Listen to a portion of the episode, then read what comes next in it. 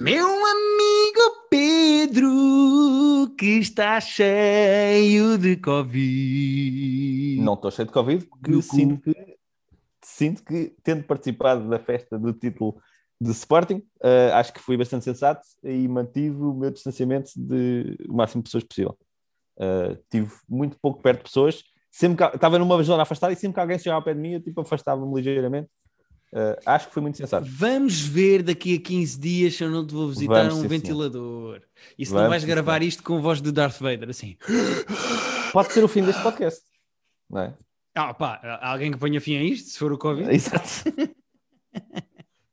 Bom, eh, Pedro, muitos parabéns pelo campeonato do Sporting. Obrigado. Parabéns a ti pelos 25 euros que conseguiste. Eu ainda não percebi essa aposta. Uh, tu prestaste 25 euros com, com a Joana Marques, correto? Há mais ou menos, eu não sei há quanto tempo é que foi, mas foi para aí há dois ou Pois, três é meses. que isso é Dois importante. meses, acho é- dois ou três. Ok. É que eu estava a falar ontem disso com, com o Circon, com o nosso amigo, e queria perceber quando é que foi feita essa aposta. Deixa-me ver se eu descubro o primeiro tweet em que eu disse à Joana que apostava com ela. Pronto, é- é- a, minha questão era que, porque nós estamos a discutir, porque foi 25 para 25, não é? Tu, se tivesses perdido, pagavas 25 e ela pagou de 25. Ah, ah, era o mesmo valor para os dois lados, certo? A aposta foi. A aposta Hum. foi no dia 2 de 1, 2 de janeiro? 2 de janeiro. Nossa, então, mas essa aposta foi. Foi no dia 2 de janeiro, apostei 25 euros com a Joana Marques que o Sporting era campeão. E a Joana dizia que não, que ia ser o Porto. e Mas a aposta era ganho- o Sporting ser campeão. Portanto, se fosse o Benfica, por exemplo, uh, Hum. ou se fosse o Porto, uh, Tu pagavas 25 euros? eu pagava 25 euros. Ou seja, a aposta era Nossa, o Sporting é ser assim, campeão. Em janeiro? Em janeiro. Uh, pá, tenho a dizer, uh, eu sei quem é nesta aposta e, e aproveito esses 25 euros. Uhum. Uh, enquanto aposta, horrível. Ó Pedro, ganhei ou não ganhei? Eu, Não, eu certo, tenho não, confiança. não, certo, mas lá está, não é assim que funciona apostas. Porque se tu tivesse metido esses 25 euros uh, no- enfim, num site qualquer, que não vamos estar a dizer nomes que não nos pagam para isso. Uhum. uh, a mim pagam, mas é só para fazer stories, portanto não vou dizer aqui. Pois é isso. Uh, nessa altura, eu pá, imagino que devia estar para aí 3 ou 4 para 1. Portanto, esses 25 euros tinham-te valido para aí 100. Imagino eu, Sim. nessa altura. Estou estou a especular repara, pela data. Também tem mais gosto de receber estes 25 euros Ah, não, isso da, sem dúvida. da mão de Joana Marques e Não, nem sequer isso- sendo do Sporting. Ou seja, eu sou benfiquista, mas não ligo nenhuma a futebol. Uh, Não, não, o valor de ganhar dinheiro aos amigos uh, realmente não tem preço. Epá, e Ok. foi no dia 2 de janeiro, portanto já foi há. Uh, vamos começar com isto. Vamos embora, vamos embora, tu vamos embora. Não, não, Ah, eu estou-te a ouvir, Pedro. Pedro, eu estou-te a ouvir. Ah, Pedro, estou-te a ouvir. Pedro, estou-te a ouvir. Não digas palavrões. neta- Não digas à palavrões, Pedro, porque eu estou-te a ouvir. a mim. Estás daquela fase em que tu não podes dizer palavrões. Ah, estás aí. é que eu tive-te a tá- ouvir o tempo todo. Eu sei, eu imaginei que estavas. Depois da semana passada, eu pensei, ele está a ouvir. Vou dizer coisas neutras, mas eh, engraçadas de quem está a regogar com a internet. Uhum. palavrões. mas sabes que eu digo palavrões eh, quando a net está boa na mesma. Ah, verdade, verdade, verdade. Mas aconteceu Olha, a semana olha aqui, passada. olha aqui, olha aqui. Foda-se. Olha, é campeão, fica logo maluco. Eh, olha, Pedro, por onde é que queres começar? Eu diria para começarmos pela grande estreia da semana. Que é semana? Está no top e tudo da Netflix em Portugal, que é o Jupiter's Legacy. Ah, tu meteste nisso, não é? Então conta-me. Então diz às pessoas e a mim. Porque eu nem sabia o que é. Então eu vou-te explicar. Eh, há uma banda desenhada eh, do Neil Gaiman, se eu não estou em erro. Eu agora Hum. ah, vou. ok. Eh, eu já sei o que é que vai acontecer, as pessoas já estão a gritar comigo, porque Já, é já. do- já estão, já estão. Queres ver? As pessoas estão neste momento a gritar Eh. comigo porque não é do Neil Gaiman, é de outra pessoa. E Gostamos muito dele. Portanto, se for dele, isso, isso seria um plus para eu começar a ver isso. Mas sinto que não me vais recomendar isso para ver. Exato, não é do Neil Gaiman. É do Mark Miller e do Frank Ah, Piatley. Não tem ok. nada a ver. O Mark Miller, eh, bem prolífico também. Sim, o Mark Miller que já escreveu imensas coisas de X-Men, Kick-Ass, eh, o já. Kingsman e o Kick-Ass são tipo as coisas que as Já. pessoas mais associam a ele. Ou seja, esta BD é particularmente Ah, popular. ok. Pois. E mesmo o Jupiter's Legacy eu já tinha ouvido falar, mas nunca tinha lido as BDs. E a Netflix resolveu adaptar a série. eh, a- a série são oito episódios. E para quem não conhece, o universo são basicamente pessoas, um grupo de pessoas que nos anos 30 uh, mais ou menos depois do crash da bolsa em Nova York. Uh, hum. Eu não quero fazer spoilers, portanto, arranjam poderes. Tá. Têm, ficam com poderes, não vou dizer como, Ob nem fazem o que, não obtêm interessa. poderes, certo? Obtêm poderes. Um, e a série passa-se toda, toda em dois tempos nessa altura, nos anos 30, quando eles uh, obtêm poderes, uhum. de maneiras que terão que ver ou, ou, ler a BD, com o tempo atual, ou seja, 2020, tá. suponho eu, em que uh, eles já estão mais velhos. Ah, pois ia perguntar, são os eh, mesmos, não é? São os mesmos, já estão mais velhos. Isso vai ser um problema depois na série, já vou explicar. Mas são os mesmos, já estão mais velhos, já têm filhos, alguns deles já têm netos, mas principalmente okay. filhos, muitos deles têm e eles estão a entrar numa fase decrépita, a começar a ficar velhos e cansados, apesar de continuarem com poderes, e precisam que os filhos assumam a responsabilidade e continuem o trabalho dos pais. E os filhos é... têm poderes também. Os filhos Por... têm poderes também, sim. Os tá. filhos dos, destes originais, destes certo, cinco originais, seis originais, têm poderes. Um, mas pronto, a série passa-se toda nestes dois tempos, ou seja, anos 30 e 2020. Uhum. Uh, tem 90 anos de, de, intervalo as duas timelines. Pá, não... o, problema que eu já, o problema que eu já estou a cheirar aí é que as coisas que estão a acontecer em 1930 têm menos consequência porque tu sabes que eles vão estar vivos em 2020. Não, mas, é, mas está bem feito, porque okay. uh, os anos 30 serve para perceberes não só como é que eles ficaram com poderes, como serve também para tu perceberes as dinâmicas atuais. Por exemplo, uma das coisas que é uma das, das linhas narrativas da série, e isto não é um spoiler, portanto relaxem, mas eu vou falar da série. Um, uhum. Uma das linhas é uh, duas personagens que são muito amigas nos anos 30 tu descobres Ai, que uma delas, atualmente, duas delas viraram costas e uma delas é um super vilão e o outro é um super herói. E ah, então, tipo, okay. não sabes bem o que aconteceu, porque é que eles chatearam, o que é que levou a que virassem costas. Um, mas é engraçado, a série parece meio inócua e tonta ao início, e um dos grandes problemas da série é que eu acho que os efeitos especiais e as caracterizações não estão nada de especial, porque as barbas é. parecem da mascarilha e os fatos são pois meio... tu, tu, foi a primeira coisa que me disseste nas mensagens e eu quase fui ver só para ver o que era, mas depois não, Epá, não tive essa iniciativa. O, o, Josh Duhamel, a Leslie Bibb ainda passa mais ou menos por velhota enxuta ah, gira, okay. mas o Josh Duhamel tem uma barba que nunca parece uma barba verdadeira, parece sempre uma barba tipo colada, quase que falta ver a cola, sabes, da barba. Uh, tem um sim. ar para Netflix e para uma série que teve tanto investimento, parece meio farsola, parece cabotino, sabes, nos fatos e nos efeitos especiais. Uh, hum. Parece uma série do sci-fi, pronto, para dizer assim. Exato, ok. Uh, Isso é muito mau sinal. Epá, e qual é, é, o tom disto? É, é para adultos? É para é infanto-juvenil? Uh, eu acho que esta série peca por timing, porque numa altura em que tens não só o The Boys, como tens o Invincible, que são duas uhum. séries que são sobre pais com, super com superpoderes yeah. que têm que passar a responsabilidade para os filhos e os filhos têm de decidir se são do lado dos pais ou se estão contra, etc, etc. Ou seja, numa altura em que tu já tens mais exemplos de mais séries e muito bem, bem feitas, também baseadas em BDs, de, dessa problemática de tens superpoderes, és bom és mau, tens um filho, o teu filho está do teu lado, não está, uh, o código de responsabilidade é o mesmo ou vai contra, quer fazer as coisas de outra maneira. Epá, isto parece quase irrelevante, parece quase mais do mesmo, mas mal feito, sabes? Uhum. Uh, é, é, uma espécie de Invincible com uma é? narrativa é? um bocadinho mais previsível e, e com as piores barbas da televisão uh, okay. que eu já vi na minha vida. Uh, não estou convencido de nada a ver isso.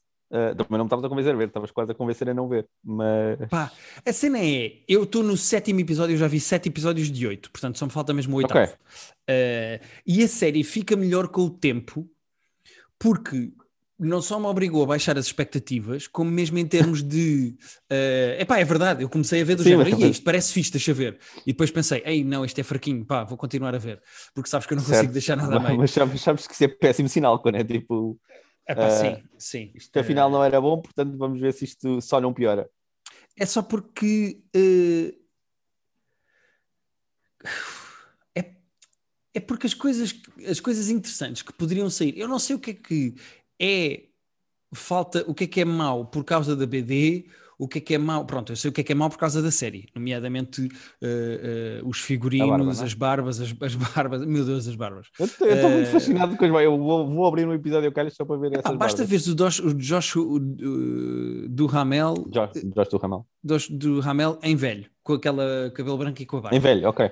É pá, tem muito mau aspecto e os diálogos são meio forçolos ao início, mas depois eu entrei naquilo e aquilo já está tipo, parece-me, eu vou dizer a frase que as pessoas mais gostam que nós digamos aqui no nosso podcast, mas já me parece competente, mas é um competente okay. tipo muito, muito, muito mediano e medíocre, sabes? Foi um, é um competente com, com o ajuste de expectativas para bastante mais baixo do que estava no início. Ah, sim, e, e, por exemplo, aqui eles incorrem num erro que eu acho que, por exemplo, o Invincible não, não incorre, que é os mais novos, pare... aquilo parece uma espécie de morangos com açúcar com poderes. Ui. Uh, os diálogos são meio fracos, alguns twists são super previsíveis.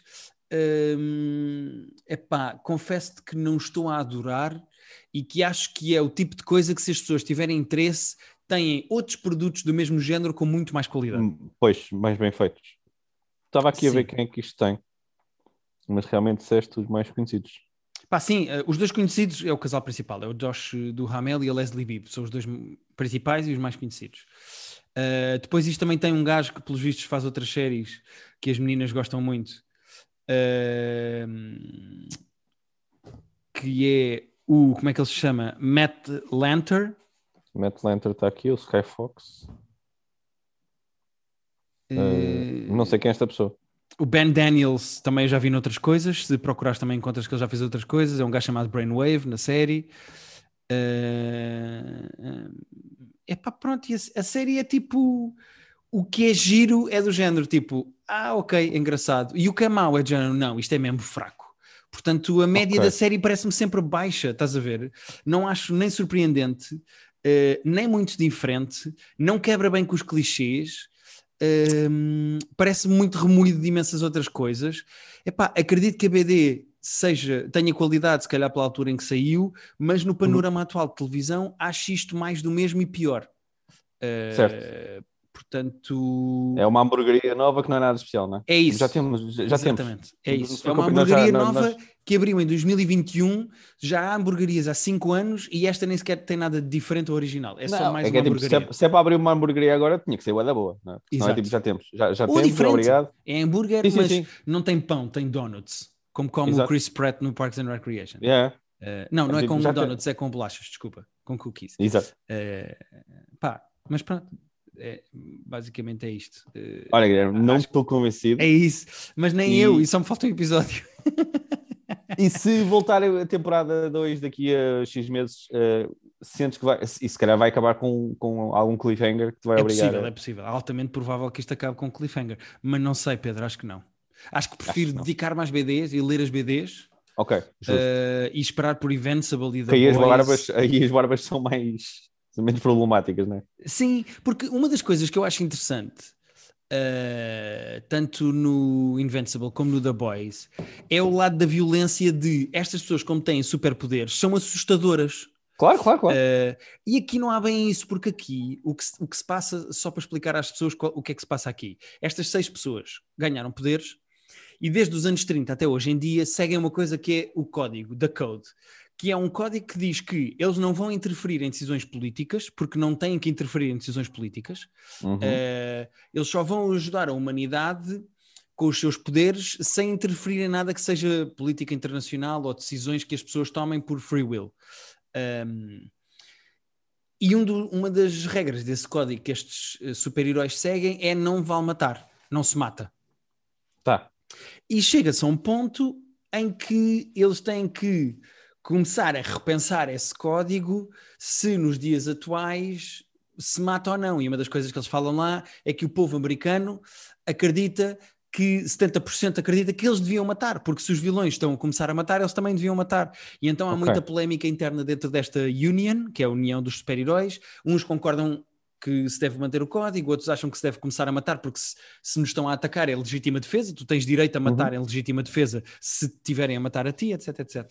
E então é, esse lado é mais ou menos interessante de... Sim, eu já, já falámos nisso no, no The Boys, eu acho uh, refletirem nas consequências práticas do mundo de se houver super-heróis, que é uma coisa que tipo, tu vias o Super-Homem e vias os, as bandas desenhadas mais antigas e era, lá está, era muito cartoon, era tipo, ah, está aqui uma pessoa que voa Sim. E que, mas não, não pensavas, tipo, ok, isso na prática o que é que ia acontecer mesmo? a nível político, a nível do dia a dia das pessoas. Sim. Uh, e eu acho muito fixe quando, se, quando dá essas reflexões. A questão uh, é que esta série não tem nada de original, nem de diferente, nem de novo. Pois. Uh, e lá está, é só mais uma hamburgueria no meio de outras. E tenho pena por isso, porque epá, podia ser que desse algo mais interessante. Ok. Mas não deu. Vou, vou continuar a consumir os, os, meus hambúrgueres onde consumo. Péssimas barbas. Tem péssimas barbas. Então, tem não, as piores tô, barbas da televisão. Uh, eu, a minha única curiosidade com esta série agora é ver essas barbas e perceber se podem ser assim tão más como tu disse. Epá, uh, é anedótico. Mas eu vou, vou abrir um episódio ao calhas à procura de uma barba e depois mando-te uma mensagem. Não, logo no início. Epá, basta pôr. Deixa ver se fazendo a pesquisa se aparece. É, escreves assim no Google: Jupiter's Legacy. Bad Beards. Josh Duhamel. Ah, mas eu queria ver se alguém já tinha apontado isso. Olha, aparece logo, escreve Jupiter's Legacy Josh Duhamel e vê a foto que aparece. E é o Josh Duhamel com uma barba branca e o cabelo branco comprido. Ok. Legacy Josh Duhamel. Ah, não, isto tem péssimo aspecto. É pá, tem mesmo mau aspecto, estás a ver? Mas aliás, diga-se que tu tem mau aspecto nesta, nesta. Não sentes que se calhar se ganhava se isto fosse em animação? É pá, sim, a animação é um caminho que facilita muito este, este tipo de coisas. Uh, desde efeitos especiais até uh, barbas, não é? Sim. E mesmo as lutas, há uma grande luta uh, logo no segundo ou terceiro episódio com o vilão, ou primeiro, primeiro ou segundo, já não me lembro. Epá, e a luta é muito farsola. Sabes quando eles estão a voar e tu percebes que eles estão a desviar os braços dos fios? tipo, é meio farsola, parece do sci-fi. Pá, mas pronto, chega de bater na série. Eu acho que parecer do sci-fi é, é, um ótimo, é um ótimo maneira de descrever a coisa.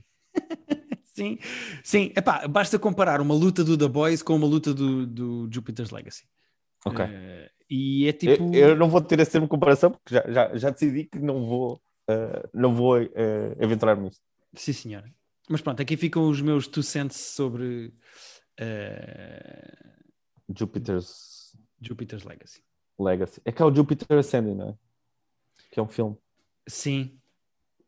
Uh... que eu dizer, ah, se vais ver o último episódio, se achares digno de, de menção para a semana, Uh, do duvido, duvido que vá achar, pode ser mas que seja incrível. E pá, imagina que dá a volta à série e chega aqui e digo, pá, apesar das barbas, espetacular. Espetacular. É, toda, a gente, toda a gente fez a barba, estão todos clean shaved e agora é, é incrível isto. Pá, eu não sei o que aconteceu. Alguém recebeu um patrocínio de lâminas de barbear. Exato, a Gillette, a Gillette pegou nisto. e agora está bom. Pedro, o que é que queres falar mais? Queres falar sobre o que nós temos que falaríamos esta semana? Quantas uh... pessoas é que tu achas que viram? Olha, 10. Okay. Vou-te confessar, ninguém me mandou mensagem a dizer que tinha visto. Às vezes as pessoas. Eu sei que há pessoas. Já vou falar eu, eu mandei. Não, certo, certo, verdade. Mas é que eu a ti pedi pelo nome para tu ver. Disse, Guilherme, vê isto que eu gosto mais de prestar. Uh, às vezes as pessoas, nós só, eu só disse que era bom e que iríamos falar para a semana. Mas, por exemplo, o Line of Duty, que eu já vou falar um bocadinho a seguir, Uh, já, já recebi mensagens de pessoas a dizer: pá, estou a começar, estão a parecer muito interessante, obrigado. Uh, sobre isto, ninguém. Nós também uh, não vendemos, e em verdade seja dita, nós não, vamos falar do In and of Itself, o espetáculo do Derek Delgado que está na Hulu. Eu vi para aí três entrevistas do gajo no Colbert e não sei o quê, uhum. e é complicadíssimo falar disto sem estragar o espetáculo. Eu não sei como é que se fala disto sem estragar, Pedro. Não, não, nós vamos conseguir. Não, nós vamos conseguir. Eu acho que para ele é mais difícil porque ele não pode dizer que isto é muito bonito e muito interessante e bem feito e super fixe, porque senão parece só um maluco a dizer bem das próprias coisas. Pois, podemos... Achas que há coisas que outras pessoas podem dizer? Nós podemos recomendar e dizer, olha, nós não temos nada a ver com isso, portanto somos isentos, uhum. temos, uh, não, temos, não ganhamos nada em dizer bem ou dizer mal. Uh, pá, eu acho que podemos já abrir a porta, gostamos muito disto. Ok, então deixa-me só situar as pessoas. Uh, isto é um espetáculo de uma hora e meia, um uhum. espetáculo que esteve em cena na Broadway em Nova York, numa sala pequena com 150 lugares. É um espetáculo que teve 554 sessões uhum. uh, e é um espetáculo de storytelling e magia conceptual. É a maneira como eles descrevem o espetáculo. Eu, pois, eu ia perguntar se, se, se, esse, se isto é, é, é, que isto é meio mentalismo, mas é um mentalismo Eu- diferente do que nós Eu até vimos. te digo uma coisa, Pedro. Eu acho que isto é um espetáculo de storytelling Uhum. com um bocadinho de magia e de mentalismo. Mas eu acho É que isto é um isso, é isso. espetáculo de storytelling. Não, eu também Eh, acho, até porque eh, e eu comparei isto com o Darren Brown, que, que, que é uma pessoa que faz espetáculos de mentalismo e que nós gostamos os dois muito, já tivemos Uhum. a sorte de ver ao vivo, e os espetáculos do Darren também têm algum storytelling, eles estão, os truques estão encadeados. Mas a inversão, mas é é a inversão disto. Ou seja, eh, É, sim, sim. é Eh, há uma 80-20 de. historiazinha, é, Exato. há uma historiazinha que liga grandes momentos de mentalismo e grandes coisas que tu ficas, oh meu Deus, e aqui é ao contrário, aqui há toda uma história, há uma linha narrativa e de vez em quando ele faz umas coisas que tu É ficas, isso. Oh. O, o, o Darren Brown é 80% mentalismo e magia, 20% storytelling. Aqui é, é, inversa- é ao contrário. Aqui é 80% Uhum. storytelling, 20% magia e mentalismo. Sendo que, pá, não só os truques são absolutamente geniais, são, são incríveis. como a parte do mentalismo, não é um mentalismo normal, porque é um mentalismo como está embutido no storytelling, o mentalismo que tu vês aqui, a magia de mentalismo que tu vês aqui, é muito mais emotiva. Claro, E, claro. Até epá, porque a parte do vês o mentalismo Bill é- Gates a é- chorar, vês o Bill Gates a Exato. chorar. É assim, se dizer que Derek Delgado faz o, o Bill Gates chorar não faz com que as pessoas queiram ver este espetáculo, eh, Ah, eu não sei o que é que faz. pá, sendo que já pá, vamos fazer esse, ter essa conversa e ter, fazer esse, esse prelúdio que é nós gostamos dois muito de mentalismo, já vimos ao vivo e já vimos em televisão.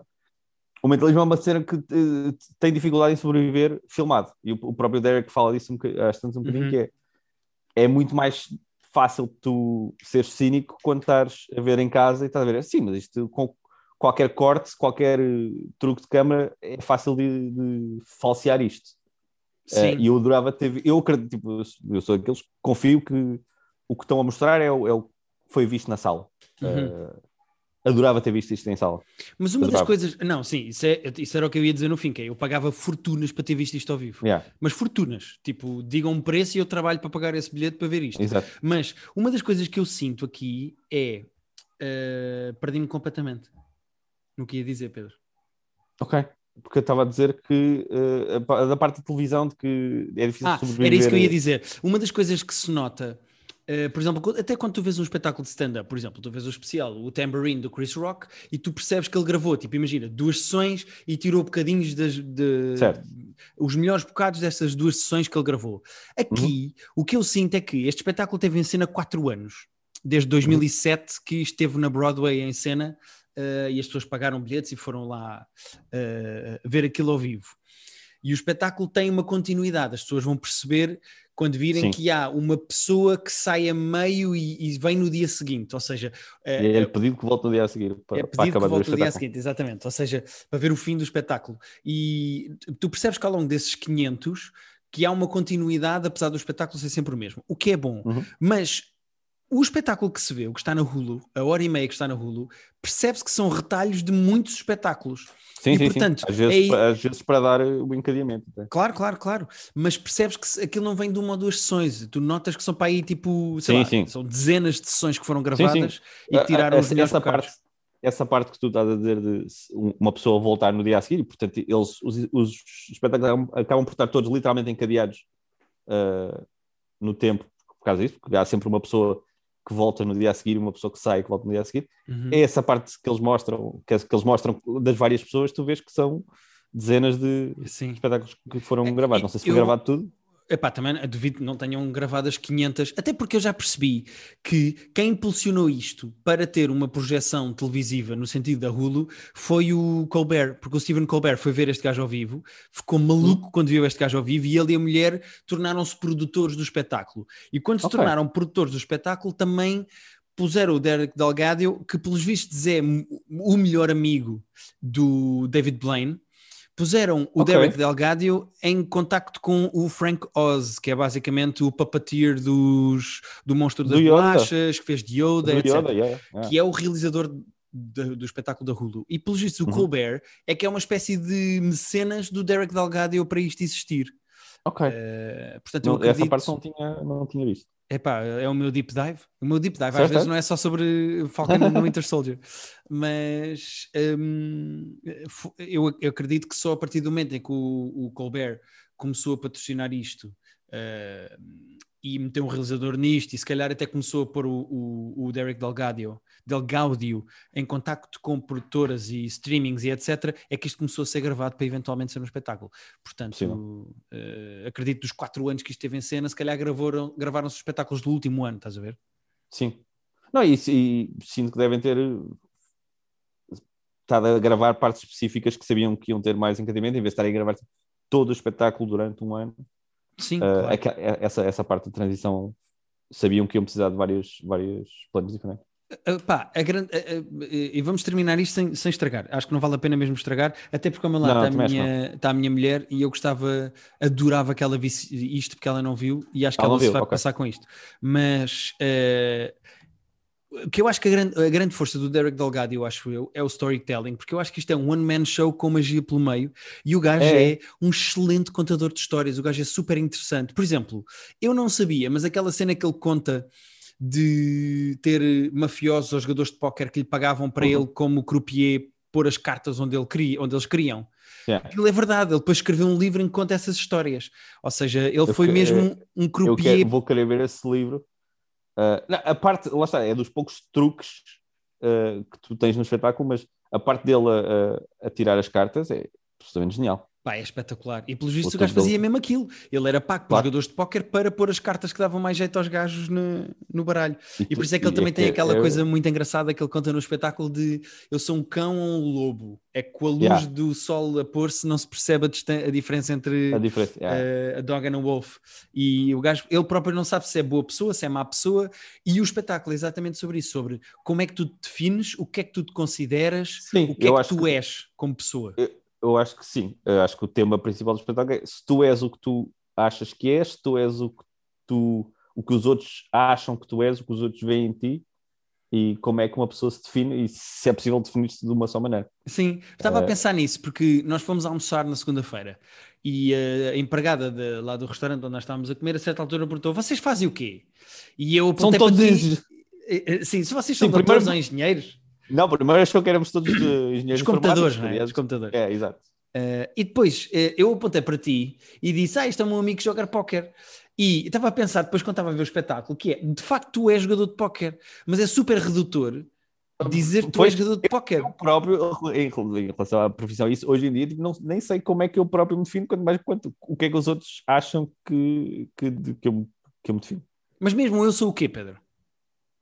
Pois, é humorista, mas é tão mais que isso, não é? Mas porquê é que eu não sou guionista? Porquê é que eu não sou contador pois? de histórias? Porquê é que eu não sou um parvo? Oh, olha, cá está. Como é que eu sabia que vinha aqui deste lado? uh, ou seja, eu, uh, como o espetáculo é, é sobre. O, o, espetáculo é super comovente. Eu estava a chorar no fim. O espetáculo é super muito, comovente. Muito comovente. Uh, pela sua simplicidade. É bonito o Mas também, é, é, pela sua simplicidade, mas também, principalmente, pela, pelo deep dive que é as pessoas pensarem o que é que são, sim, o que sim. é que tu és, estás a ver? Uh... E, se, e se é possível, em quantas palavras é que tu podes definir quem, quem é que tu és? Uh, há, uma, há uma palavra que define? Há cinco, há dez? Sim. Pá, e o gajo, uh, este espetáculo saiu em janeiro, uh, na Hulu, e o gajo em março lançou um livro. Eu adorava ler o livro dele. Uh, eu acho Sim, que, ele, sendo já. ele um, um, contador de histórias tão bom. Ele tem um estilo muito interessante, não é? Contar as histórias, porque parece que lhe falta confiança, mas ao mesmo tempo há coisas que tu vês a fazer que tem que ser uma pessoa super confiante. Uhum. Mas, mas ele parece que hesita e parece que eh, tem vergonha de algumas coisas que está a dizer. Gosto, gosto muito de. É porque ele interpreta ele muito bem as histórias que conta. É. Eu um, gostei mesmo. Pronto, só para dizer para quem já viu, o livro chama-se. Uh, como é que se chama o livro dele? Olha agora. A Moral Man. A Moral Man. A Moral Man, sim. Uh, Tudo e... junto que está aí, um, tá aí já, só, só no título já está aí uma brincadeira Sim. Uh, de linguística. Um, e pronto. E não tenho mais nada a dizer sobre isto, a não ser é, é, provavelmente o melhor espetáculo que eu vi este ano até agora e que aconselho mesmo toda a gente a ver. É uma hora e meia da vossa vida que eu garanto que vai, que vai eu, mudar é alguma isso. coisa dentro eu de vocês. Acho, eu, é, é possível que haja pessoas que não gostem. Nós, nós não podemos prometer que as pessoas vão gostar de tudo o que nós demos ah, bem. pois claro. Uh, mas é um espetáculo pá, é muito único porque tem a parte do mentalismo, tem a parte do storytelling, é, é muito poético e, e, e, bonito ao mesmo tempo que, que, tem coisas que tu ficas tipo, uau, wow, como é que isto é possível? Uh, vai de um sítio para o outro rápido, mas sem, sem, sem parecer que está a mudar de tema assim do nada. Uh, é tudo muito bem feitinho. Eu gostei mesmo disto. Também gostei. E descobri duas coisas muito giras sobre ele. Uh, uma é que ele considera este espetáculo uh, a theatrical existential crisis, o que é giro. Ok. Uh, e outra, ele escreveu para os Oscars em 2015, não fazia ideia. Ah, ok. Interessante. interessante. Escreveu para os Oscars. Normalmente são comediantes Será que escrevem para os Oscars. Pois, mas se calhar ele, ele, ele, tem alguma graça em algumas partes. Ele não, aquilo não é espetáculo de comédia, nem acho que nem ele se definiria como como comediante, mas há ali uma parte ou outra que tu, que, tu riste. Sim. Uh, mas, mas se calhar havia alguma coisa de, de magia, de ilusionismo nesses Oscars, Será? que eu não me estou a lembrar. Não me lembro. Não me lembro. Eu não lembro dos Oscars deste ano, quanto mais de 2015. Ah, outra coisa que eu adorava ler era o Book of Tomorrow's Yesterday, que é o livro que as pessoas foram escrevendo é ao longo dos Ok, ok. Isso está editado? Não, não, não. Uh, mas ele deu ah, uma okay. entrevista ao Colbert e atrás dele estava o livro. Assim, ah, okay, okay, okay. No, na prateleira atrás do, do, lá no escritório dele. Mas gostava muito de ler. Uh, pá, sim. Uh, parece grande o livro. sim, deve ter o quê? Pá, em 3 mil a 4 mil páginas. Uh... Pá, pareceu, pareceu mesmo. E ele, ele a contar, tu vais notando aquele bocadinho que ele está a contar algumas das coisas que as pessoas fizeram. Se bem que aí já estamos a entrar em detalhes sobre a cena que não vale a pena. Sim, não vale a pena, uh, não vale a pena. Chama-se In and of Itself é de um mentalista barra mágico barra storyteller chamado Derek Del Gaudio, Del Gaudio, exatamente como eu estou a dizer, e está na Hulu. Exato, portanto provavelmente vão ter que sacar, porque eu nunca sei como é que é a Hulu cá em Portugal, se é possível aceder ou não. Também não faço uh, ideia. Eu roubo as cenas da Hulu, pronto. Pago tipo 4 streamings, portanto da Hulu eu roubo. Verdade, nós já damos dinheiro suficiente mesmo a ir ao cinema. Nós vamos ao cinema, Posso? somos como os outros. Não sei se, se, se essa boca era para alguém específico ou se. Ou se não, não, estou a dizer, há okay, muita okay. gente, e eu, eu, durante anos senti-me mal de eh, roubar filmes e etc. Mas também ponho muito dinheiro na cultura. Nós falamos aqui de muitas coisas Pô. e muitas vezes à cultura. Portanto, é verdade. E incentivamos outros também a fazer. Não tenho que me sentir mal. Bom, adiante. Que, que mais, é mais Pedro? Uh, eu não, uh, eu acabei o Line of Duty. Eu não, não vou falar do final do Line of Duty, exceto para dizer que Uh, a série acabou na, na, BBC há umas duas semanas, a sexta temporada de Line of Duty. Estava tudo a falar disso no Twitter. Os comediantes todos não, ingleses e... que eu sigo estavam todos doidos. Não, foi grande assunto. Acho que foi a cena mais vista de drama da BBC tipo, nos últimos não sei quantos anos. Eu vou dizer assim: uh, eu recomendei muito a série há umas duas semanas. Eu não, não, não, não vou, eu não, não amei nem odiei o final, nem, mas não vou dar específicos sobre o final porque okay. não são relevantes ainda. Posso falar mais à frente. Eu sei que há pessoas que começaram a ver já desde que eu desde que eu falei há uns dias, há umas há duas ou três semanas.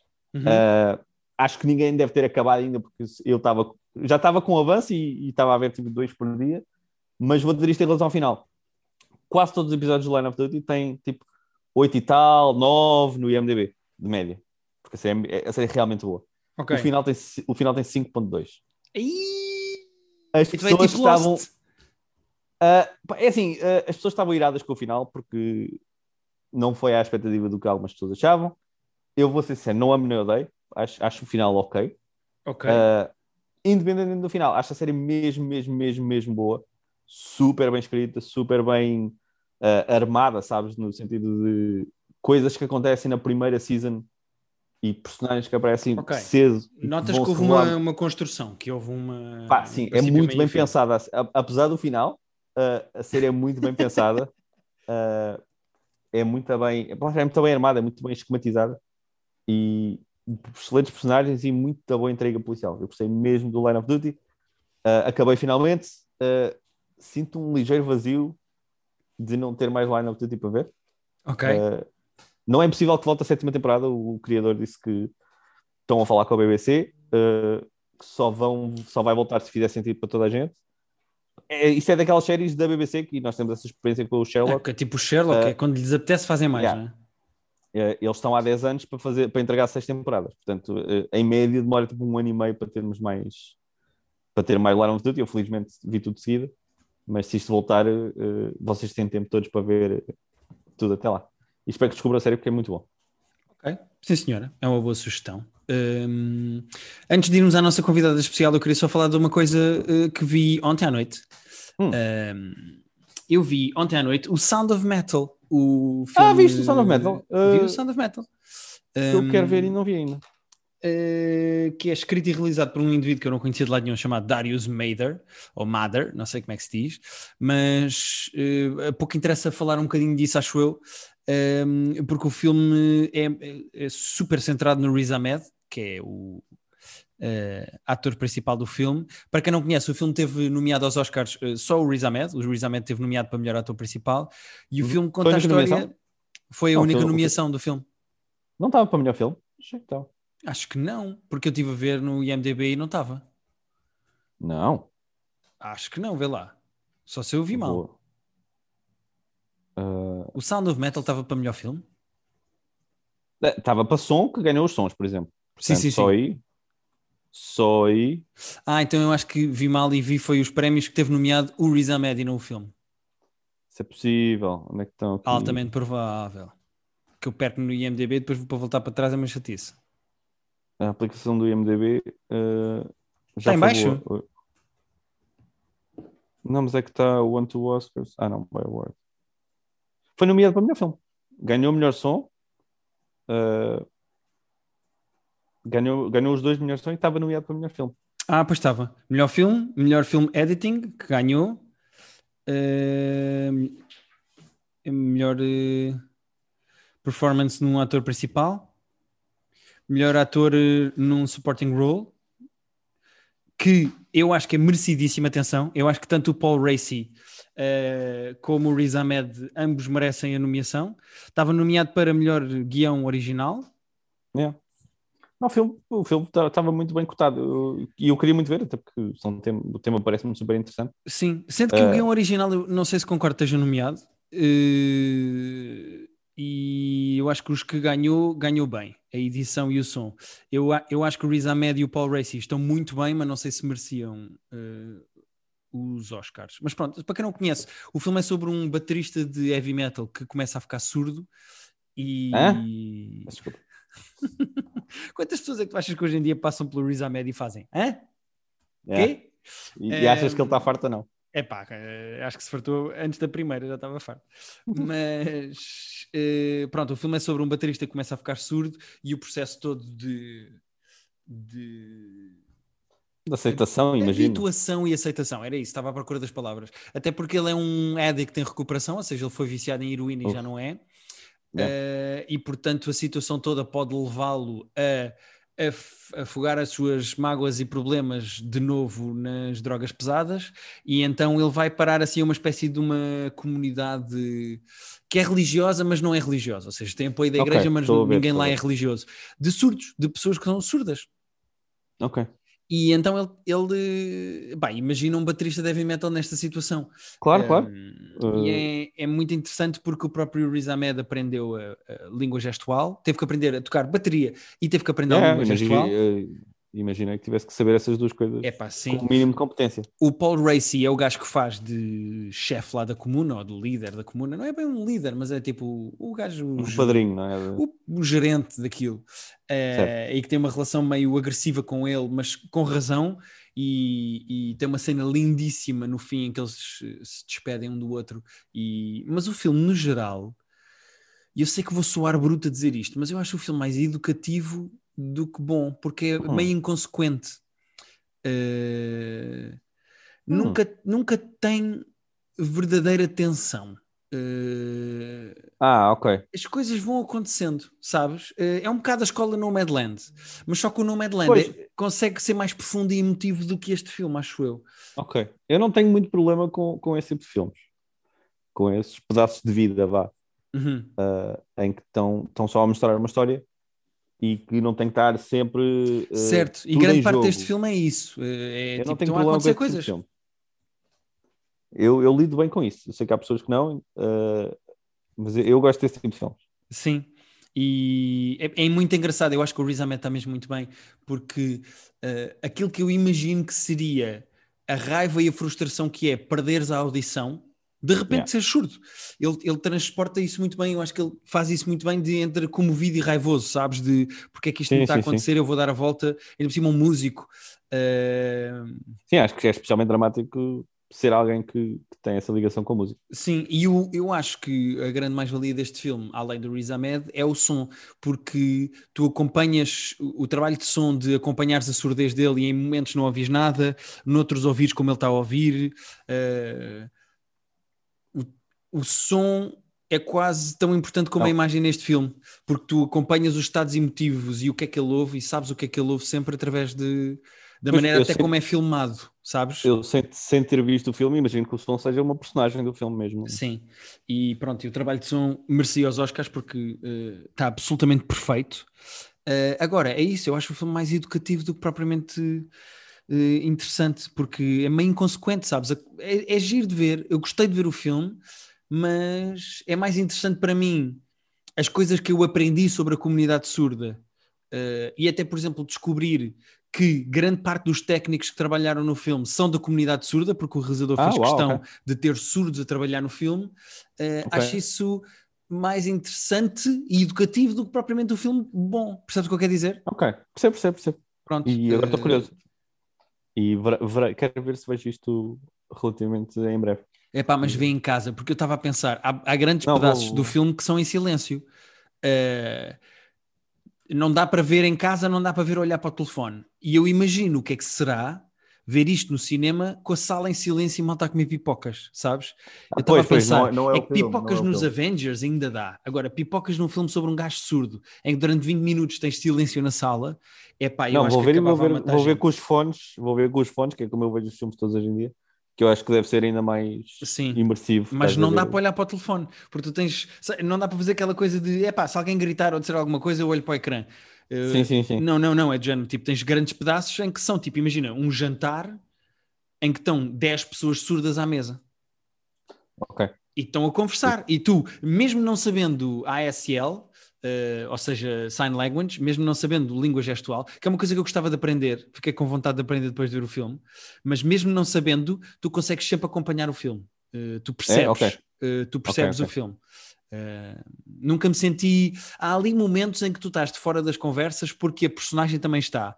Mas quando a, quando a personagem, o Riz Ahmed, já fala língua gestual com os outros surdos, apesar de tu não falares, tu nunca te sentes de fora das conversas. E isso eu acho que é interessante. Isso é interessante. É. Sim.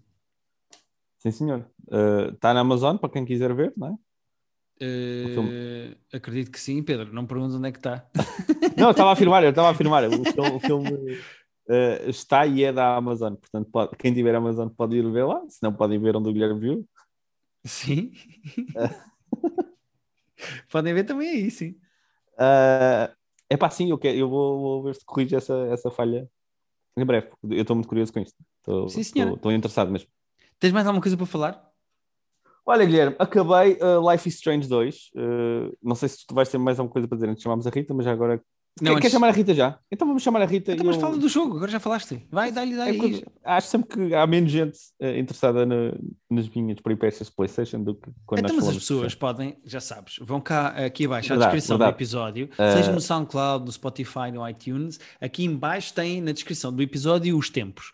Uh, e a Rita vem já daqui a pouco falar do My Teacher Octopus, o documentário da Netflix My Octopus Teacher, exatamente, por isso é que ela é que é a nossa convidada, porque é a única que viu, um, e tornou a minha vida vegetariana, uh, mas já vamos falar disso a seguir. Portanto, agora podes falar do Life is Strange, Pedro. Tranquilo, tranquilo, estamos bem. Epá, eu, eu gostei muito do Life is Strange 2, uh, eh, foi os dois que eu joguei agora.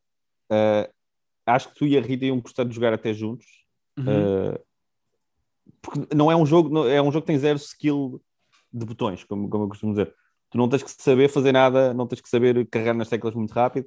Uh, há decisões que eles te pedem para tomar rápido e que tu tens tempo, e se não tomares a, uh, se não disseres ao jogo o que é que queres dizer, por exemplo, a alguém, tipo em 10 segundos, ele, ele assume uma opção e o jogo segue em frente. Uhum. Mas fora isso, o máximo que tu tens de gameplay, e foi uma das críticas que o jogo recebeu, uh, tem pouco gameplay. O máximo que tu tens às vezes é tipo explorar uma casa e procurares uma cena, mas tens, tens o tempo que precisares é fácil de encontrar, os objetivos estão sempre definidos. Isto é quase uma série uh, interativa. É okay. quase uma série. Uh, sendo que depois estava a ver, isto foi lançado em cinco episódios diferentes e que demorou mais de um ano entre o primeiro e o último, que eu acho uh, pois, criminoso. Havia um jogo do Walking Dead que era assim, que deve ser da mesma produtora, acho eu. Isto é da Eh, Square Enix, não sei se é da mesma. Eu tenho quase a certeza que esse jogo do Walking Dead era. Não, o- não, mes- os do Walking Dead acho que são da, são, são de, uma- acho que é de uma outra que também tinha um jogo do Regresso ao Futuro, tinha jogos de Game of Thrones, eles tinham uns que faziam um por episódios também. Uh, e quando tu dizes o nome, eu vou dizer, ah, claro que é essa. Uh, porque eu tinha, eu tinha o do Back to the Future uh, e eles tinham comprado uma série de Eh, projetos para fazer é jogos. Telltale Games, chama-se The Telltale Walking Games, Dead. exatamente. Telltale Yeah, Games. exatamente. Uh, epá, este jogo ter sido lançado em episódios para mim devia valer chapadas na cara, porque o jogo, eu amei, para já estabelecer isso, que eu amei este jogo. Uh, é super emotivo. Qual é a história? Uh, a história, pá, eu vou contar o que acontece na, na primeira, na primeira cena do jogo, Uhum. uh, que é tu és um irmão mais velho, e, e pá, este jogo também bateu-me porque eu sou um irmão mais velho e a relação que tu vais construindo com, o- com o irmão mais novo uh, pá, é super interessante e complicada e, Ok. e fascinante. Só uma, Mas- uma questão antes de continuares. Isto, sendo o 2, tem alguma coisa a ver com o primeiro?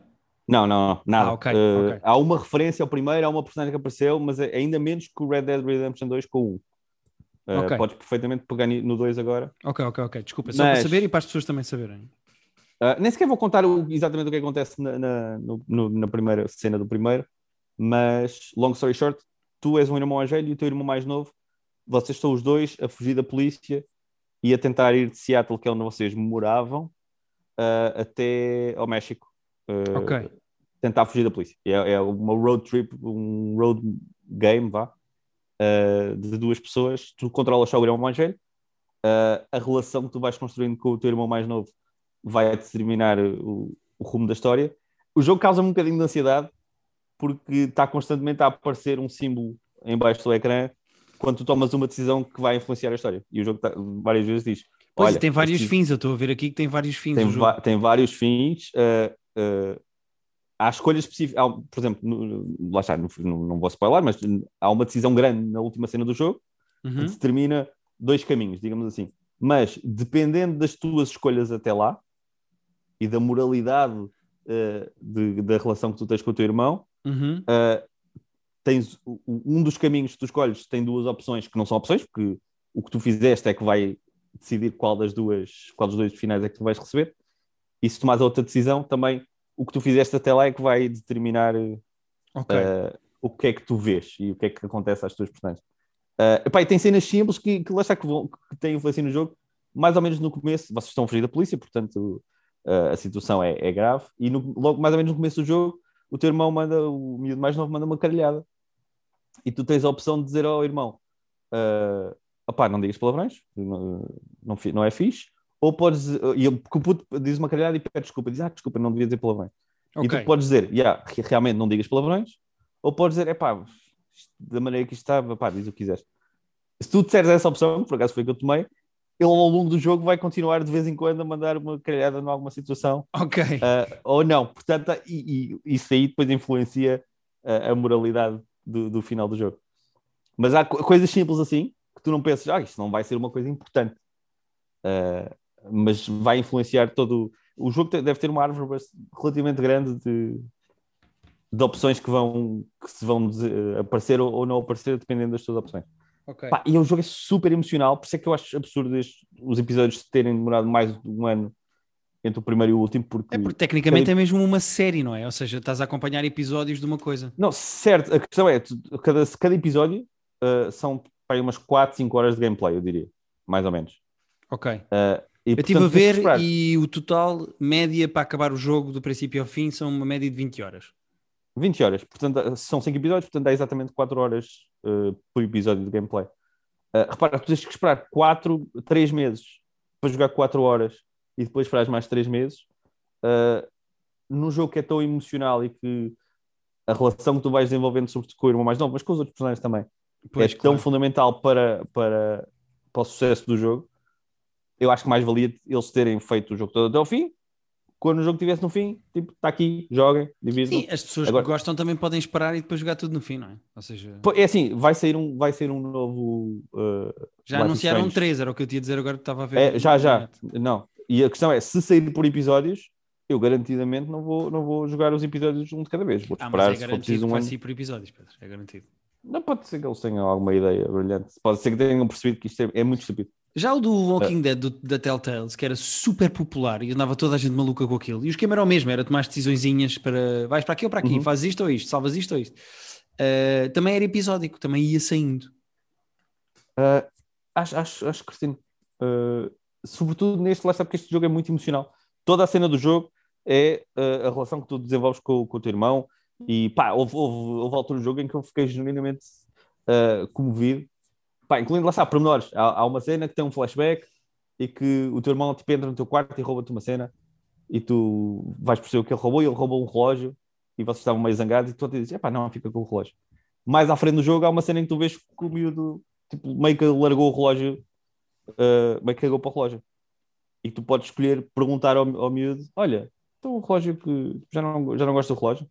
E eu disse, disse para ele perguntar, confrontar o miúdo sobre o relógio. E o miúdo disse: Ah, não, esse relógio é uma merda. Puto, quando o miúdo disse que o relógio era uma merda, depois de nós termos dado o relógio ao miúdo, eu fiquei tipo: Ah, como assim? meu? Isto doeu mesmo. Que sacana! Uh, yeah. Mas ele depois pede desculpa, sem, sem spoiler, ele depois disse: Não, é que o relógio estava um bocado apertado, eu não tenho negócio de relógio. Uh, mas é muito, muito bonito, o jogo é muito, muito sentimental e é muito duro. Uh, e pá, para quem gosta de jogos narrativos, que não tem que estar a. Não, não, o segredo aqui não é saber eh, carregar no X, Y, Z bada rápido. Uh, X, Y, Z, que são teclas que nem, nem há, no, nem há na PlayStation. Mas eu, vamos deixar. Acertaste passar. no X, vá lá. Sim, sim, sim. Uh, X bola quadrada. Uh, para quem gosta de jogos só narrativos, em que é só estás a acompanhar uma história, é super bonito.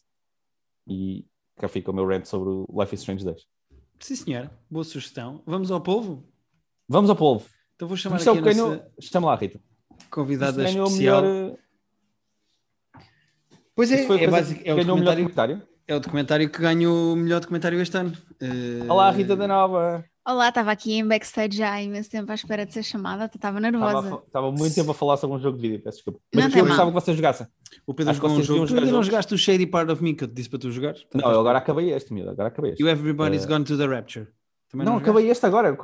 Acabei um jogo e comecei outro. Mas este jogo é só narrativo, acho que a Rita ia gostar. Ok, Porque é da rela- relação com irmãos, ainda por cima, é muito bonito. boa.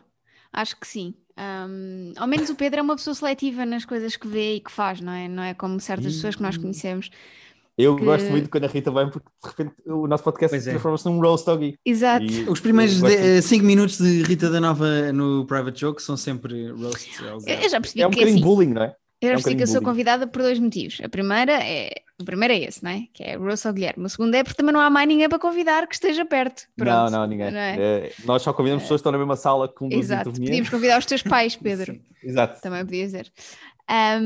Então o que é que querem que eu fale? Tu viste o documentário do povo, não é? Eu vi, não é o documentário do polvo, não digas assim como se fosse Vamos o ver. polo, que esse polvo era parvo, não é? Ah, Mas isso ao menos adivinhava os resultados de jogos. O povo Polo, eu acho que houve pessoas que ganharam bom dinheiro a, a É seguir as verdade, à, apostas, à conta do, à conta do polvo. estes tipos do povo Polo. Mas Sim. só para dizer antes de lançar a Rita, eh, ela viu o Isso foi o documentário. que ganhou o melhor, o melhor o. Exatamente, sim, é Sim. esse. Pronto. E eh, houve um dia em que eu não sabia que a Rita estava a ver o documentário, eu estava a trabalhar e ela ficou em casa porque era sábado e ficou a ver o documentário. E depois mandou-me só uma, story- uma mensagem no fim, uma fotografia a chorar e a dizer: Pronto, já chorei com este documentário do povo. Nunca mais Uhum. como polvo na vida. Pá. Eu, eu já não comia polvo, portanto eu já estava bem. Eh, Mas co- conta-me o que é que se passa. Então, o documentário é ah, um, um, um senhor que não está hum, ah, muito bem mentalmente na sua vida, está cheio de trabalho, está com alguns Ok. problemas, etc. Ah, e mora ah, junto à praia e então decide hum, ir mergulhar. Pronto, ele tem o Ok. hábito de mergulhar desde sempre, então decide ir mergulhar Mergulho Para- mesmo de mergulho, não é? É Ou seja, snorkeling, snorkeling. ok. para, Tá. pronto, para, para desanuviar a cabeça e, e encontrar inspiração para, para voltar a trabalhar. E ah, é nessas, ne- nessa- nesses mergulhos que ele faz, nessas idas ao mar, que ele ahm, encontra um polvo, Hum. que na realidade é uma polva. Uhum. Pronto. Ah, Ah, eu não por sei, acaso nunca, tinha, nu- nunca refleti sobre as diferenças. Eh, não sei, não sei como é que se distingue. Sim. também não sei, eu Sobre sei como é que se distingue, mas a não nível. posso dizer porque vai estragar eh, o documentário. Ok, ok, ok. Então não quero, Nossa. não Nossa, quero entrar ok, por aí. não Como é que os povos se reproduzem? ju- Eles- eles juntinhos um sabem. ao outro. Uh, Ok. Ele, ele sabe o que tem que fazer. tempo. Acho que Pronto, não é do nosso. Não é da acho nossa exato, conta. não- exato. Um, e ele começa está a a ficar, googlar, eu já percebi. Pois tu? E ele, qu- quando ele descobre a polva, ela está Hum. ah, tapada, a- ela agarrou com os tentáculos não sei quantas conchas e coisas e esconde-se. Está tipo camuflada no meio das, das conchas. Ah, está a tentar. ok, Está ok. assim, quase que agarrou tudo e Eu escondeu assim com as... Estou camuflado, exatamente. E escondeu-se um, e ele vê uma cena qualquer a mexer ali dentro e percebe que é um polvo. Pá, e fica fascinado com, com a capacidade de, de, de camuflagem do, da polva. E começa um, a observá-la. Pronto, todos os dias vai nadar e vai até ao sítio Ah, todos os onde dias está lá a polva. Sim, Ah, sim. ok. E vai, vai Ficam lá amigos. Ficam super amigos, vocês não têm noção. Ficam tão amigos que ela hum, dorme no peito dele. Tipo, ele, ele agarra Ok. e ela fica assim encostadinha a ele e ele fica-lhe a fazer Oh. festinhas imenso tempo. E há, pronto. Faz-lhe festas na cara com os tentáculos. Tipo, Uau. é muito giro. É muito, muito E giro. temos imagens disso tudo? Sim, tudo, tudo, tudo. Porque ele grava Ok, tudo. ok. Ok. Um, ele, ele, pai, não me lembro muito bem, mas ele- eu acho que ele é mesmo uh, técnico de imagem, ou ele fazia documentários, Ah, ou uma coisa assim. ok. Portanto, ele começou a levar um, o material com ele para gravar. É isso. Portanto, não, não é que alguém está a contar a história tipo, não, não, não, depois, vês ele tudo. está. Vês tudo. Vês tudo em tempo real, mais ou menos. Exato. E depois é, é toda a relação com, de confiança que ele começa a ter com, com, a, com a polva, não é? Um, Que tem nome? De- de- Deu nome não, ao polvo? não, é só a polva. Nunca? Acho, acho E, que falhou aí hum, qualquer coisa. Exato. E então descobres uma série de coisas. Ele depois começa a investigar sobre os polvos. Polvos? Polvos? Povos, acho. polvos. Um, e começa a ler, a perceber como é que eles se comportam, como é que eles vivem, ah, as espécies diferentes, ah, o funcionamento dos tentáculos e das, das ventosas nos tentáculos. Por exemplo, cada ventosa no- em cada tentáculo ah, é um receptor de informação diferente. Hum. Ou seja, cada, cada ventosa está a sentir uma coisa diferente e a transmitir sim, informação consegues diferente sentir. para o cérebro. Ok. É muito É um interessante. animal super evoluído, que acho que é o animal no planeta com mais métodos Pois. de defesa e de ataque. Uh, é super inteligente. Uh, tu estavas-me a dizer no outro dia que é tão inteligente como os golfinhos. Tipo, não, não, não, não. É tão, é tão é- é- Primatas, não é? Não, é equiparado ao, ao cão e ao gato, Uau. equiparado a um primata não tão desenvolvido como, por exemplo, um gorila, ou seja, um primata Certo, certo. Bocadinho mais Básico. burro. É um animal absolutamente fascinante, que ao ponto de, muito antes de eu saber deste comentário, eu já me sentia mal de comer polvo. Porque o polvo é mesmo um animal fascinante. Eu sempre me senti mal de comer polvo porque acho a textura des- desinteressante. Não, mas, esse é que é o problema, é que o polvo sabe É muito ótimo, bem. mas pá. pronto. Mas, Mas ah, acabou, vale, é isso? vale muito a É pena. pá, eu agora vou pensar mesmo sete vezes antes de comer polvo, porque sinto Tu já mal. viste o documentário, Gui? Tu Não, não, viste não viu. Não, eu não vi, eu não vi. Tu só sabes por proxy. Até agora. Exato. Eu não, Não, eu contei o que é que acontece. Sim, ela não me contou nada. Eh, eu, eu sei estas coisas dos polvos porque eh, já tinha investigado polvos antes, porque há um grande fascínio da comunidade científica com o polvo, porque o polvo é um bicho Sim, sim, sim. super diferente dos Aliás, outros todos. Até se acredita que seja vimos- alienígena, se calhar. Vimos aquele péssimo, terrível episódio do Twilight Zone que era sobre a ascensão dos povos. É pá, exato. eh, Olha, lá ao dizem domínio- muita ao coisa sobre domínio os na polvos, Terra. exatamente. Pá, já o Twilight Zone era tentou especular sobre horrível. isso. Há várias teorias de que o polvo é um alien. Que, Sim, sim, sim. que Sim, não, sim, não sim. consegues eh, trace back. Não tem paralelo? estou a- Yeah, yeah, não tem. Exato. Sim, sim, Sim. não consegues eh, Segundo a evolução das espécies evolução. do Darwin, não dá para ir para trás. Yeah, não se sabe de onde é que consegues perceber. Olha, é muito giro, eles ficam amigos um, e o senhor ganha motivação para voltar a trabalhar, ganha motivação para voltar a ligar-se à família. Depois, a certa altura, o filho dele ganha também a paixão que ele tem pelo mar e pelo, pelo, pelo ecossistema todo, porque depois ele aprende a respeitar um, Onde é que é? Sabe, sabes? o ecossistema. A, a África do Sul, acho eu. África do Sul, ok. Então, Ah, o polvo é uma espécie de guru. Sim, life coach exatamente, ensina-lhe imensa coisa, ensina-lhe paciência, ensina-lhe te- determinação. A certa altura, logo no início, há um momento em que ele, sem querer, deixa cair a câmara ao pé da, a lente ao pé do povo e o povo assusta-se e nunca mais aparece no sítio. Oh, E ele fica assustado e depois vai à volta tentar encontrá-lo e encontra-o e aí voltam a ficar amigos. Ou seja, Ok. é mesmo tipo o polvo ganha confiança naquela pessoa, percebe que não, que não lhe vai fazer mal e liga-se a ele de uma maneira super engraçada. É quase como se fosse um cão ou um gato, pronto. Ahm, e pronto, já me estou a emocionar a, a pensar nisto porque. Ah, eu estou vendido. Tô, não, ainda por cima as vou- imagens vou são ver isso. lindíssimas. Lindíssimas, lindíssimas. É mesmo Só, muito só para cobrar o. A Rita está a se emocionar a falar disto, porque o- pelo, pelo visto do comentário é mesmo emocionante. Só para quebrar, te- descobri como é que os povos se E reproduzem. então, Eh, e javardice tenho, aí, não é? tenho boas e más notícias. Não, não é javardice, é, é a ciência. já vais, já vais, já vais. Tem a ver com o que é que acontece às fêmeas quando se reproduzem, não é? Sim. Então está calado. Ah, é spoilers? Então, mas é ciência. Ah. Ah. ok, então não posso dizer. Ah, mas pronto, ficam só a tá. saber que o processo é eh, um dos tentáculos, o polvo leva esperma e espeta esse tentáculo na fêmea e, e deixa lá e depois tira. Pá, é- eu Ah, acho que é higiênico até. é? É mais Com a mão? higiênico. Tipo, olha, toma, está aqui É exato, um está aqui, do quiseres. género. Toma Está aqui, aqui, vou deixar aqui Faz, com faz deixar. E agora estou a Está aqui, Exato. está agora aqui tu- uma alfarroba de espreminha e agora tu decides onde é que, Exato. onde é que isto A vai. parte mais engraçada é que depois no final ahm, eles encontram um polvo muito pequenino que poderá ser filho da polva e, o fi- e é giro ver uma imagem tipo do filho do senhor a agarrar o polvo pequenino, é tipo Ah, duas a gerações. Um- da- É isso muito Um full circle. Yeah. Qual é o lifespan de um polvo? Por acaso não sei, acho que são para aí Tens o Google aí, é rápido. 5 anos. É Não rápido descobrir. É que eu agora tenho que perguntar primeiro antes de ver, porque já Não, ia fazer podes, podes, spoilers. podes. Octopus lifespan. 3 a 5 anos. 3 a 5 Yeah. anos. Só? Sim. É pouco? 3 a 5, 3 a mas é 5 pouquíssimo. anos e imagina, ahm, a- eu- quando o polvo se reproduz tem imensos filhos, mas a quantidade de polvo, Sim, polvos eles que se- cospem, não é? Cospem, cospem tipo, espirram um badavilhos. mas a quantidade de filhotes que depois conseguem sobreviver até serem adultos é muito reduzida. Yeah, eu, eu, assim, eu não vi o coisa, portanto, não, não, não- eu não posso fazer spoilers, tu não vais confirmar nem desmentir. Não há maneira deste documentário acabar bem. Estou só a dizer. Não há maneira deste documentário acabar bem. Sabendo o que sabemos desta conversa, ah, não, há, não há maneira disto, disto ter final feliz. Mas é tem não tem não tem, pronto, vou dizer Ok. assim, porque É bonito, é bonito. é bonito É- E, e o senhor aprendeu mesmo muitas coisas com o polvo e com a observação do E- e- polvo e é muito, E é nós muito também agora, não é? nós também. É muito giro ah, e depois, a certa altura, ele so- sofre ali um bocadinho com o dilema de ah, intervém ou não na natureza, porque há predadores para, para o amiguinho polvo dele, não é? Pois, E pois. Quando, os, quando, quando os- são assim uns tubarões O que, é irritantes, que os, se- o que é que os polvos comem? Agora eles que- comem tudo: peixes, eh, caranguejos, tudo. Ah, ok. Tudo e mais alguma coisa. Ahm, e então há lá uns, uns tubarões bem irritantes que são cegos, mas Uau. conseguem cheirar tudo. Ahm, Então, então... E a certa altura os tubarões chegam ao pé do polvo dele Ui, e, ai, ai, ai. e ele fica no dilema de intervém ou não intervém. Tipo, ele não pode interferir, não é? Na natureza, não não, pode? não convém. Pá, Porque. Para salvar um polvo, sim, Não viste o Rei Leão? Não viste o Rei Leão? Circle of Life, faz parte. Ok. Eh, pronto. Mas é- vou é deixar mesma assim: coisa. há emoção, há, há muita emoção, Uhum. há muita tensão. E mas também há vegetarianismo, porque a partir de agora nós temos comprado imensa coisa vegetariana cá para casa. Sim. Acabou, acabou o polvo, é isso? O polvo acabou de. To... Sim, 100%. Saiu, saiu, da, saiu da emenda, 100%. Eu já me sentia mal a comer polvo e acho que vou deixar de comer polvo.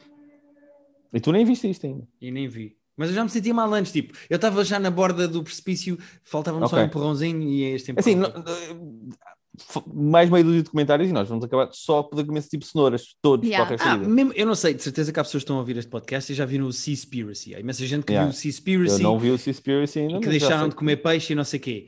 Epá, eu, eu gosto muito de comer peixe, eu não vou ver o Seaspiracy. Desculpa. É isso, Eh, pois. Pois é isso. Eu não vi Cowspiracy, não vou ver. Eu, Eu vi o. Cowspiracy e, e ponderei muito a quantidade de carne que como e, com- e reduzi imensa quantidade de carne que como. É epá, mas o peixe é um bicho tonto, pá. E, eu, É. e sabe-me bem, eu gosto Pior, de peixe pior do que o mais peixe para mim é só o frango. O frango é ridículo. O frango é bizarro. O frango é, é inútil. Tipo, o frango. Mas o- O- o frango é- o frango. É gen- genuinamente tipo antecessor dos. eh, eh, su- Sucessor. Sucessor. não. Sucessor, obrigado, obrigado, Rita, porque há palavras que eu dos sei. e há dinossauros, não é? Exato. dinossauros, exatamente. Pá, Portanto, mas é bizarro. Epá, mas já pensaste, é um olha, o meu, bi- bicho o meu tetravô era um Tiranos Rex e eu agora sou isto. Eu sou esta coisa. Sou Kentucky Pois. Fried Chicken. É, Exato. é, é um dinossauro que correu mal, não é? Tipo, é mesmo, É- é mesmo isso. bizarrinho. E eu, os frangos, fico tipo, "Hum, eu acho que vou continuar a comer porque o frango é parvo. Mas depois também me sinto mal, não é? Eu, Porque eu depois há gosto que o galinhas critério é parceiras. esse. Portanto, Eu- Galinhas parceiras é muito bom. Hum, Sim, senhora. E é isto. Rita, Portanto, muito obrigado vejam. pelo teu testemunho. nada. Sinto É que Netflix, não é? Netflix. Está na Netflix? Está na Tá. Netflix. Vejam. Está ao lado do Jupiter's Legacy no top da. do, no Vejam top. porque é muito giro. Agora também comecei a ver o Life in Color com o David Attenborough. Ah, É ok, só- ok. São quatro episódios sobre a maneira como quatro? os animais utilizam a cor. Para... Ah, ok. Ah, e como comprámos uma televisão em 4K, a Rita está maluca a ver coisas em 4K. Ah, pois imagino. E estas A coisas Netflix são especialmente giras de ver em 4K, tipo, Tem, tem. A Netflix tem praticamente tudo em 4K. Se, Ok. A maior parte das coisas que eu tenho visto ou é em 1080p ou 4K mesmo. Uh, e esse Attenborough deve ser bom. é muito giro, é esse- sobre, é- é- ah, já não me lembro quais é que são os quatro, quatro temas, mas sei, que, mas sei que o primeiro é, ahm, tem a ver com a reprodução, tipo como é que os animais podem usar a cor para atrair a- Ah, ok. as fêmeas, como é que os machos usam, usam Como nós, para praia, plumagem. somos mais atrativos, não é? Exatamente, tipo os pavões, os E pássaros. até pá, como, como nos é- vestimos, né? Exato, é isso. E depois, eu sei que o segundo tem a ver com a maneira como os animais usam a cor para se camuflar. Mas esse ainda Eu não vi. E aí vais, vais ver de polvo outra vez. Vais Vou- ver polvo outra vez. Pois. outra vez. Vais ver a mesma polvo. Eh, Rita, muito obrigado pelo teu testemunho. Obrigada eu. Obrigado, terminamos este episódio só relembrando que. Ah, já vais, pensei que só. Como estamos mesmo a terminar, Ah. pensei que ia ficar aqui connosco. Queres que eu fique até ao fim? Eh, sim, Mas aqueles já convidados agora, que se não levantam vai para sair acontecer mais estúdio. Não, não, Yeah, sente, exato. sente, vamos, estamos mesmo a terminar. Só relembrar as pessoas que está no nosso Patreon um top 5 dos nossos desportos favoritos de ver na televisão, de acompanhar. eh, Tá, pela curling. Não, é que, não, Rita, tu Ambos não tens temos noção. curling. Não sei se tens temos noção. Não sei se tens noção. Eu não, eu não queria spoiler o top 5. Não, não É- se é pode para para as pessoas pagarem um Já daqui- É para daqui- quem paga só, mas a Rita tem que ficar informada. Já de- falamos quando desligarmos isto. Olha, vou dizer assim: eh, está ao nível dos queijos. Em Epá, termos não. de cretino. Epá, eu, não. eu acho, eu- se eu fizesse um top 5 das escolhas mais cretinas do Guilherme a nível de top 5, Lixias estava em primeiro. eh, este, era é- Lixias. estes- Nem era lixas, vês? Lixias era na fruta. Não era lixas, era os outros, era fisalis. Fisalis. Fisalis, é, tinha Lembro-me bem porque tenho um trauma. E no queijo tinhas uns queijos tipo super Alumi, interessantes. pá. E o queijo de Queijão. cerveja, o Não. queijo de cerveja. Mas bom, não vamos estragar. As pessoas vão ver Não, o nosso top 5 de desportos favoritos de ver na televisão. Uh, para a semana vamos voltar com o nosso Private Joke Film Club, com um filme bom, que foi sugestão do Pedro. Portanto, Pedro, dizia às pessoas que filme é que é. Vamos ver o, o, o, o- Como é que chama? Não é Life is Beautiful. It's Life a is- Wonderful Life. It's a Wonderful Life. Eu só me lembrava de Life is Strange e de Life is Beautiful, que não é nenhum dos casos. Uh, It's a Wonderful Life, um filme de fan capra de 46 que não, não vi todo, vi bocadinhos. Tu nunca viste? Rita, Eu nunca, nunca vi nada, só conheço mais ou menos a premissa. Ok. Uh, Rita, tu já viste? Não, nunca vi e também não tenho grande interesse, vou já ser honesta. Não tens? Vais gostar muito. Eu acho que é um filme muito Vou? bonito. Ok. Tá- e está tipo em décimo lugar dos melhores filmes sempre do IMDb. Eu Pois acho. é, nós escolhemos porque vá. estava em 12, acho eu, de Tava- tá muito filmes de bem sempre do IMDb. colocado. Pronto, está bem, Acho- acho que vai ser- Vai ser uma experiência. Tu sobreviveste ao 2001 Odisseia no Espaço? Porra, Compreendo que estejas porra. traumatizada. Nossa. sobreviveu, que houve imensas partes que ela adormeceu. Houve uma, Ai, parte tem- dela, houve uma parte dela que morreu por dentro, não foi? Não, eu comecei, comecei a ver aquilo e assim, pronto, vem um macaco ou caraças. Não, tipo, macaco Não, nunca mais para a cena do O macaco. 2001, nós, nós fomos algo críticos da, da velocidade a que se desenrola. Nossa, 2001 é muita hora para pouca coisa. É só isso que eu vou Uh, dizer. não, não dissemos essa frase, mas devíamos ter dito. Uh, mas eu acho que esta vai ser uma experiência melhor para todos. Ok. Sim, e daqui para a semana estamos, estamos lá para falar. Eh, Muito obrigado por nos ouvirem. Já sabem se concordam ou não concordam, ou se discordam, ou se têm sugestões de séries para nós vermos, eh, podem sempre mandar-nos mensagens a mim e ao Pedro, ou comentar aqui no SoundCloud ou nas plataformas que têm comentário, por exemplo, o Spotify não tem, mas no SoundCloud podem responder e dizer coisas. E até para a semana, em Adeusinho. que se vai descobrir se o Pedro já tem Covid ou não de ter festejado o título do Sporting na rua. Será que já saberíamos para a semana? Não sei se Já vai saberíamos estar- para a semana, acho que já estavas aí a A. DGS está a recomendar as pessoas testarem-se entre 48 a 72 horas depois dos ajuntamentos. Ok, Eh, sim, ok. Sabes que eu eh, sobrevivi até hoje sem um único teste. Não, não, não tive razão absolutamente nenhuma para fazer um único teste até agora. É, mas eu acho que depois do que se viu das pessoas a festejar o título do Sporting na rua, acho que devias ir fazer. Não, verdade, mas eu, eu fui, fui. Pá, lá está. Eu, eu já disse isto para aí seis vezes e agora, claro que vou ter, eh, depois de estar a dizer que fui tão cauteloso e de ter estado lá na mesma. Eh, acho pouco provável. eh, não me coloquei em situações em que eh, seria fácil apanhar, mas agora se calhar. Não me abaixo da boca de ninguém. Não amei na boca de ninguém. Ah. Eu vou terminar este podcast com a frase do Pedro: não me coloquei em situações em que fosse fácil apanhar. E eu acho que é Verdade. uma boa metáfora para a vida acho, do Pedro. acho que é uma boa frase. nesta, isso para a vossa vida e para a semana voltamos.